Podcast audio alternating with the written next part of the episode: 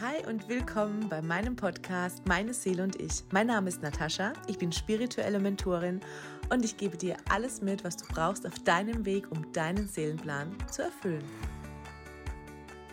Ich möchte heute unbedingt noch einmal das Thema Glaubenssätze aufarbeiten. Es ist wichtig, wo die gebildet werden und woher dass diese Glaubenssätze kommen. Aber noch viel wichtiger ist, zu wissen, welche Macht diese Glaubenssätze haben gerade nach der letzten Folge und du jetzt viel mehr über Energien weißt und wie Energien wirken, ist es jetzt, glaube ich, nochmal eine ganz andere Nummer und nochmal viel verständlicher, wie denn Glaubenssätze wirken auf unsere Realität. Die meisten Glaubenssätze entstehen ja wohl in unserer Kindheit. Wir machen eine Erfahrung und wir akzeptieren diese Erfahrung und halten diese Erfahrung für wahr. Das bedeutet, wir glauben, etwas ist so. Wir gehen in die Akzeptanz dessen. Das ist ganz wichtig, die Akzeptanz dessen. Wir akzeptieren, dass etwas so ist. Ein Glaubenssatz könnten wir genauso mit einem Wissen identifizieren. Wir wissen einfach, dass es so ist.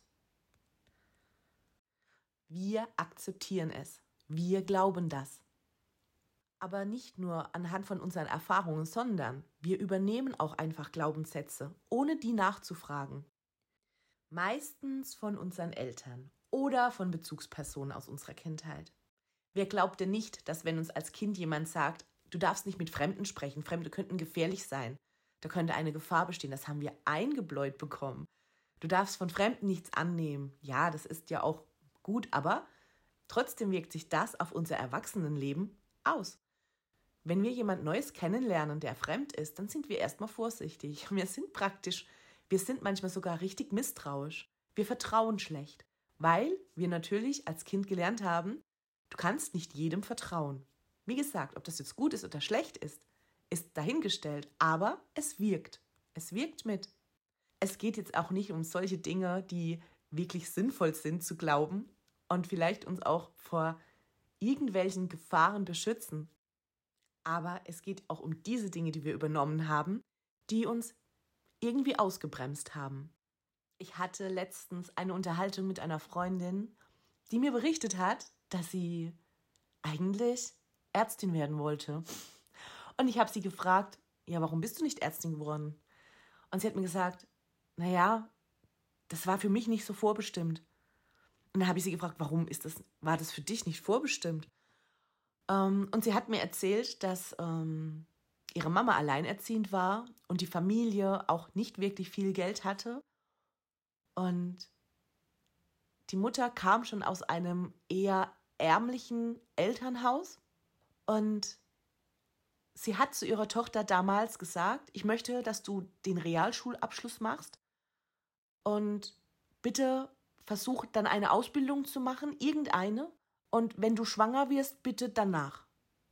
Dann habe ich gesagt, okay, und?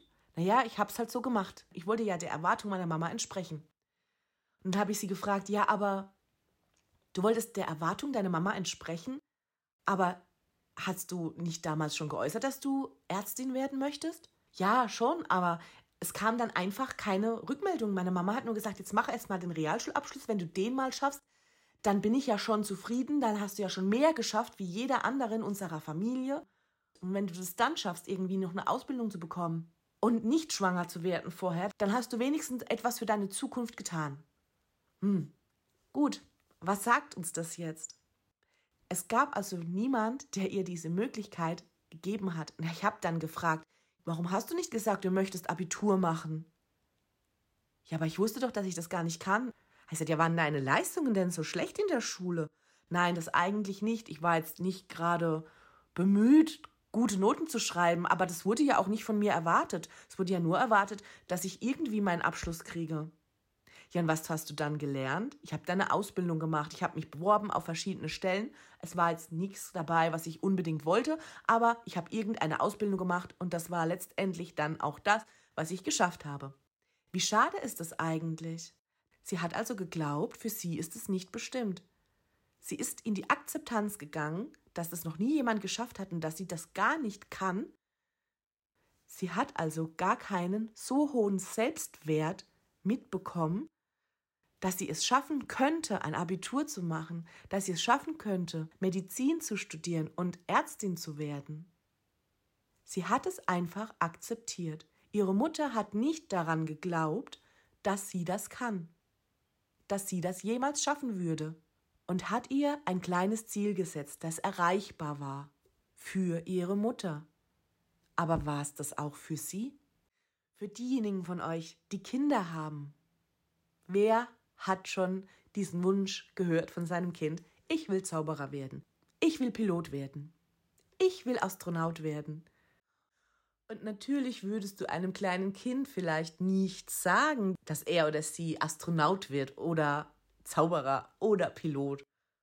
Aber du würdest es nicht glauben, dass das so ist. Und wenn du es nicht glaubst, und jetzt geht's zu den Energien, wenn du es nicht glaubst, dann kann es dein Kind auch nicht glauben. Hast du schon mal beobachtet, dass Kinder, die in ärmlichen Familien aufwachsen, zu 99 Prozent keinen Doktortitel haben, nicht studieren gehen und diese großen Ziele nicht erreichen? Und ist dir schon mal aufgefallen, dass in Familien, in denen schon viele studiert haben, grundsätzlich die Kinder auch studieren? So, und jetzt frage ich dich, ist das vererblich? Nein, es ist der Glaube, den wir übernehmen. Es ist der Selbstwert, den wir mitbekommen von unseren Eltern. Die Eltern akzeptieren, dass ihr Leben so ist. Und sie stellen keine höheren Erwartungen an ihre Kinder. Und genauso ist es umgekehrt. Je mehr die Eltern erreicht haben, desto höher stellen sie die Erwartungen an ihre Kinder. Diese Eltern glauben, dass ihre Kinder alles erreichen können, denn sie haben es ja auch schon geschafft. Und die Kinder, deren Eltern nicht das erreicht haben, was sie sich als Kind gewünscht haben oder vorgenommen haben, diesen Glauben geben sie ihrem Kind weiter. Ich weiß nicht, ob es von euch schon jemand gehört hat, aber kennt ihr die Geschichte von Roger Bannister? Roger Bannister und der Glaube an die Möglichkeit des Unmöglichen. Ich lese euch mal kurz vor, weil ich lese ja so gern vor, aber immerhin. Auch nur ein Glaube, dass ich das nicht kann. Den habe ich bei weitem schon gelöst. Also, bis 1954 galt es in der Sportwelt als unmöglich, eine Meile in einer Zeit von unter vier Minuten zu laufen. Viele Sportler hatten versucht, die Grenze zu überwinden und waren gescheitert. Der Glaube an die Unverrückbarkeit dieser Marke ging so weit, dass es Stoff für Legenden gab. Mediziner nahmen an, dass ein Mensch unter dem Druck kollabieren müsse, würde er diese Schallmauer durchbrechen. Roger Bannister aber glaubte daran, das Unmögliche zu schaffen, und er bereitete sich fokussiert vor. Das körperliche Techniktraining absolvierte er konsequent Schritt für Schritt, aber ohne den Trainingsplan zu überfrachten. Mehr Zeit noch verwendete er darauf, nach innen zu gehen und sich in einer Art von Selbsthypnose mental auf den Lauf vorzubereiten. So briefte er sein Unterbewusstsein, um die Gedanken und imaginierten Körperwahrnehmung zu absorbieren. Gehirn und Körper unterscheiden nicht zwischen Bildern und erlebter Realität. Darauf gehen wir auch mal noch äh, explizit ein. Er lief die Strecke im Geist immer und immer wieder, unter vier Minuten. Am Ende sagte er, ich habe mich mental sehr sorgfältig und konzentriert vorbereitet. Wir schreiben den 6.5.1954, der große Tag des Roger Bannister. Dann, als der Lauf begann, ging Roger Bannister in die Haltung jetzt oder nie und ließ alle Gedanken los. Er fokussierte sich ganz auf das Hier und Jetzt. Mir war klar, dass ich sonst Gefahr laufen würde, jener geistigen Reaktion zu verfallen, die unter Sportlern so weit verbreitet ist.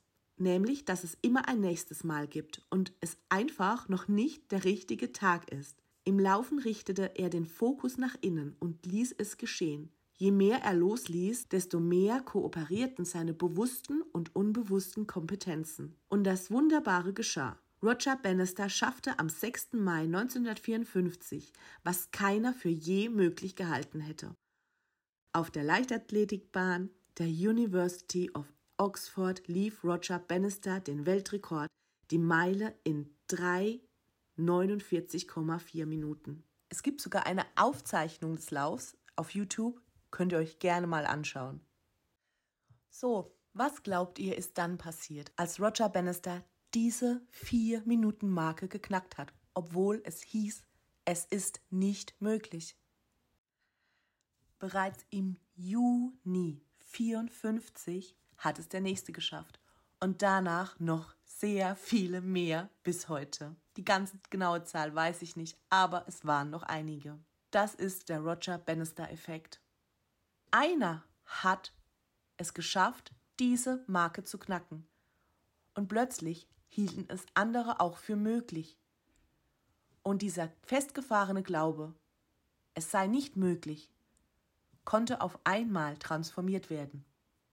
Wie stark ein Glaube unseren Selbstwert beeinflusst, hat man an folgendem Experiment gemessen. Wir brauchen hier überhaupt gar nicht über Tierversuche zu sprechen. Dennoch gab es dieses Experiment und ich möchte betonen, ich nenne dies als Beispiel. Es wurde gesagt, diesen beiden Tieren ist nichts passiert. Es gab wohl irgendwann einmal ein Experiment. Man hat eine Laborratte in eine große Männerhand genommen und hat diese Ratte festgehalten.